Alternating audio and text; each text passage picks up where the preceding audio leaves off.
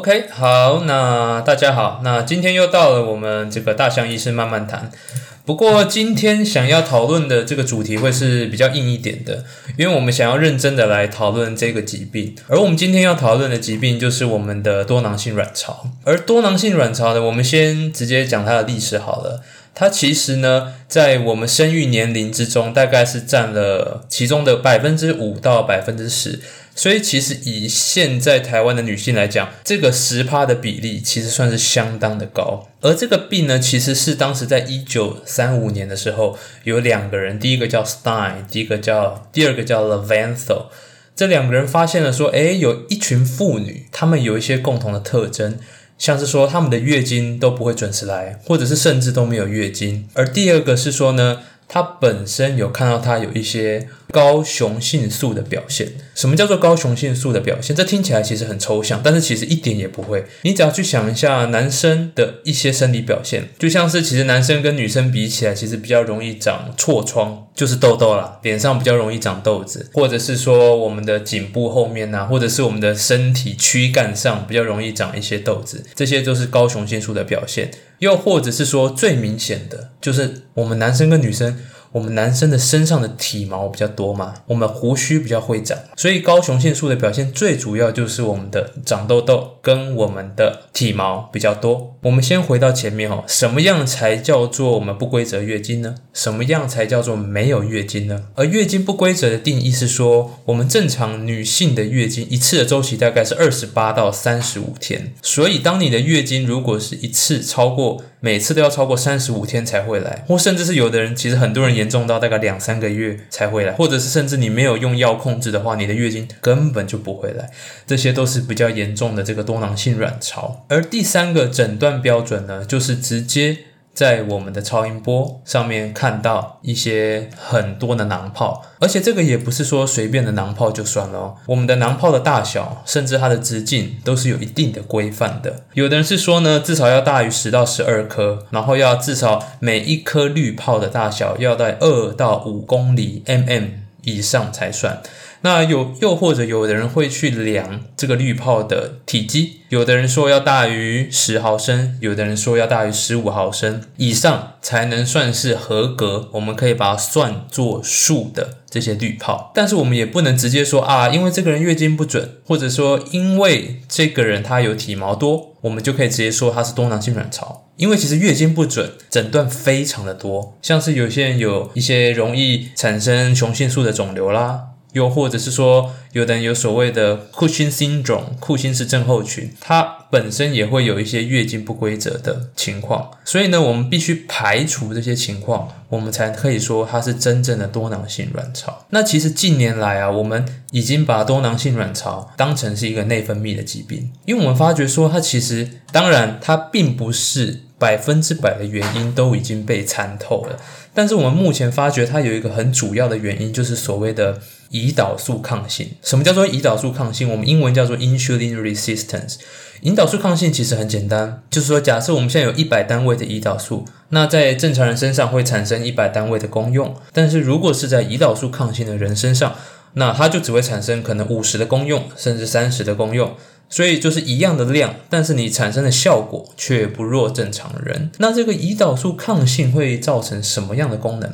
其实第一个。最明显的胰岛素抗性就会造成像是糖尿病的一些症状，所以常常会伴随着一些血糖高，又或者是说一些肥胖的症状，这是第一个。而第二个说呢，其实我们的胰岛素抗性也会跟我们一些激素叫做 LH 的，他们会一同的去增进我们雄性素的制造，他们也会跟我们一些另外的激素叫做 SHBG 的。那这个 SHBG 是下面敏感呢？这个 SHBG 啊。它就是会跟我们雄性素结合的一种蛋白质，而当这一种跟雄性素结合的蛋白质的数量减少的时候，我们流浪在外面的这个雄性素的数量是不是就变多了？它就会造成我们的雄性素变得比较高。它也会造成我们糖尿病的机会变得比较高。我们糖尿病的机会大概会比一般人增加约百分之十七点五到百分之十。那肥胖的几率也是大增。你一定想说，哇，天哪，有这两个这么麻烦的事情，那。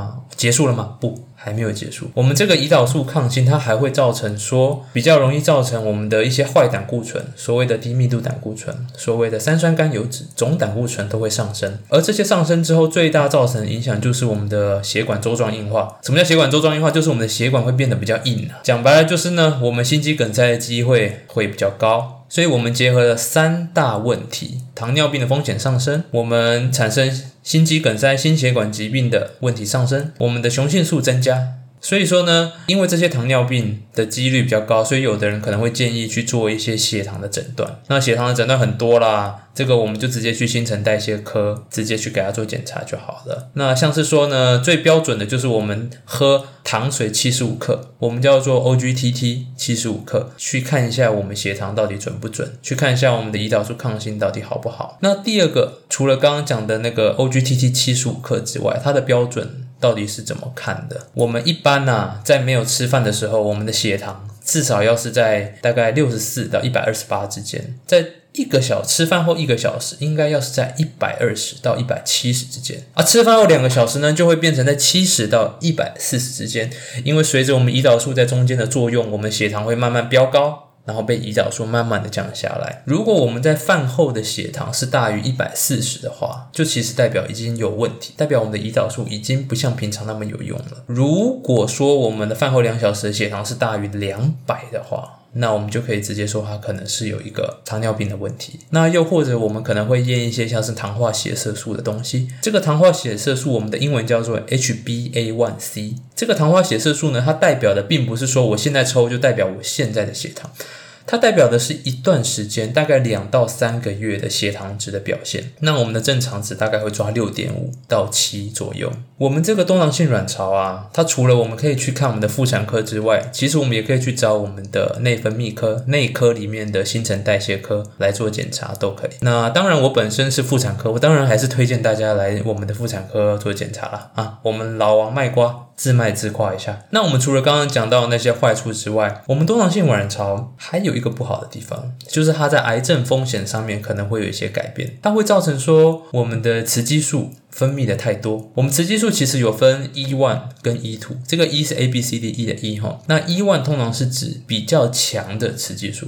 我们的 strong estrogen，那我们的 E two 呢，就是我们比较弱的雌激素，我们叫 weak estrogen。我们多囊性卵巢通常会造成我们比较弱的这个 E two 雌激素上升，最后呢会造成说我们子宫内膜癌的机会也会比较高。所以目前听起来的话，其实多囊性卵巢它造成的不好的影响还真的是蛮多的。所以大家现在一定很好奇说，那我们到底要用什么样的方法来应对我们的多囊性卵巢呢？其实最简单的方法，并不需要吃什么药。我们治疗的第一线，就像我前面讲的，它往往会造成一些高血糖，然后肥胖的情形。所以，我们治疗的第一线就是减重。根据研究显示呢，有大于百分之七十五的女人，如果你可以在六个月内，你的体重可以瘦五到七 percent 以上的话，第一个，你的雄性素。高雄性素的表现会改善。第二个，你的排卵能力有一定的机会可以恢复。那如果你今天你觉得你自己，哎，我身材浓纤合度，那我是不是不用减肥了？不，就算你觉得你的身材是 OK，但是你有可能是泡芙人呢。所以，我们还是可以看一下你的体脂的比率。就算你的体重 BMI 是正常，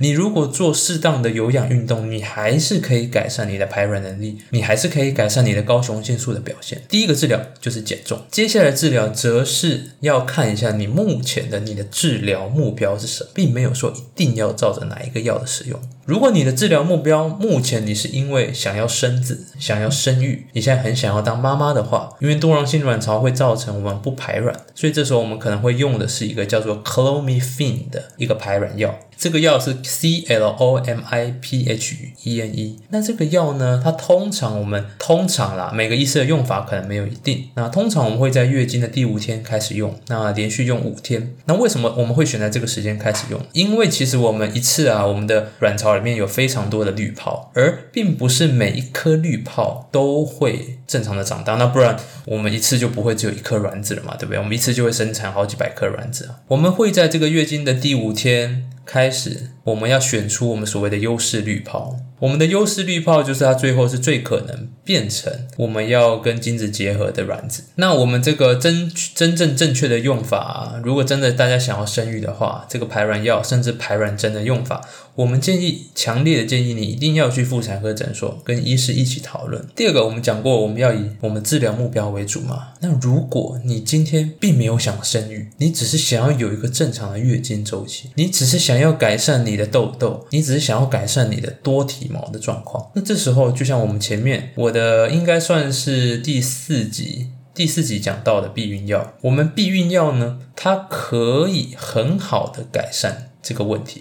因为其实就像我的第四集讲过，我们的避孕药主要都是以黄体素为主。那我们黄体素如果是第四代的话，它是可以减少，它是有抗雄性素的作用，所以我们的多毛啊，我们的长痘痘这些症状。其实都可以减少，而且呢，因为它是根据我们人体周期给出我们的黄体素跟我们的雌激素，所以它可以给我们一个非常正常的月经周期，让我们的生活不会因此被打乱。当然，如果你是想要生育的话，它都叫口服避孕药了，当然是不太可能造成你怀孕的啦。那除了我们前面讲的排卵药，我们的口服避孕药，那我们还有什么药物呢？其实还有一个药物，我们前面其实有留一个伏笔，就是我们多囊性卵巢它本身会造成高血糖嘛，类似糖尿病的一些。共同的基转，所以我们这个第三个药物就是叫做我们其中一个糖尿病药物，叫做 metformin。那 metformin M E T F O R M I N，它是用什么功能来改善我们的多囊性卵巢呢？它可以增加我们胰岛素的敏感度。就像我前面讲的，我们多囊性卵巢很多是因为胰岛素的阻抗性造成的，而它恰恰好就是把这个阻抗性这件问题把它解决，它增加我们的胰岛素的敏感性。所以说呢。用我们这个 menformin，它是可以增加我们排卵的能力的，甚至还可以造成一定的减肥效果，因为我们就不用用到那么多胰岛素来造成一样的效果了嘛。那现在其实很多临床上，我们不只用我们的 menformin，我们有的人甚至会用另外一个药叫做 letrozole，L E T R O Z O L E，这个药物呢也可以减少我们的雄性素。有的人会把 menformin 跟 letrozole 并用来达成更好的效果。总归一句，我这边只是大概的跟大家介绍。真正的药物正确的用法，请大家还是要到我们妇产科的诊所，就近找你身边妇产科的诊所去做咨询。我们最后 summary 一下：第一，如果你的月经不规则，大于三十五天以上才来，甚至是你都两三个月才来，甚至你完全不来；第二个，你身上有容易长痘痘。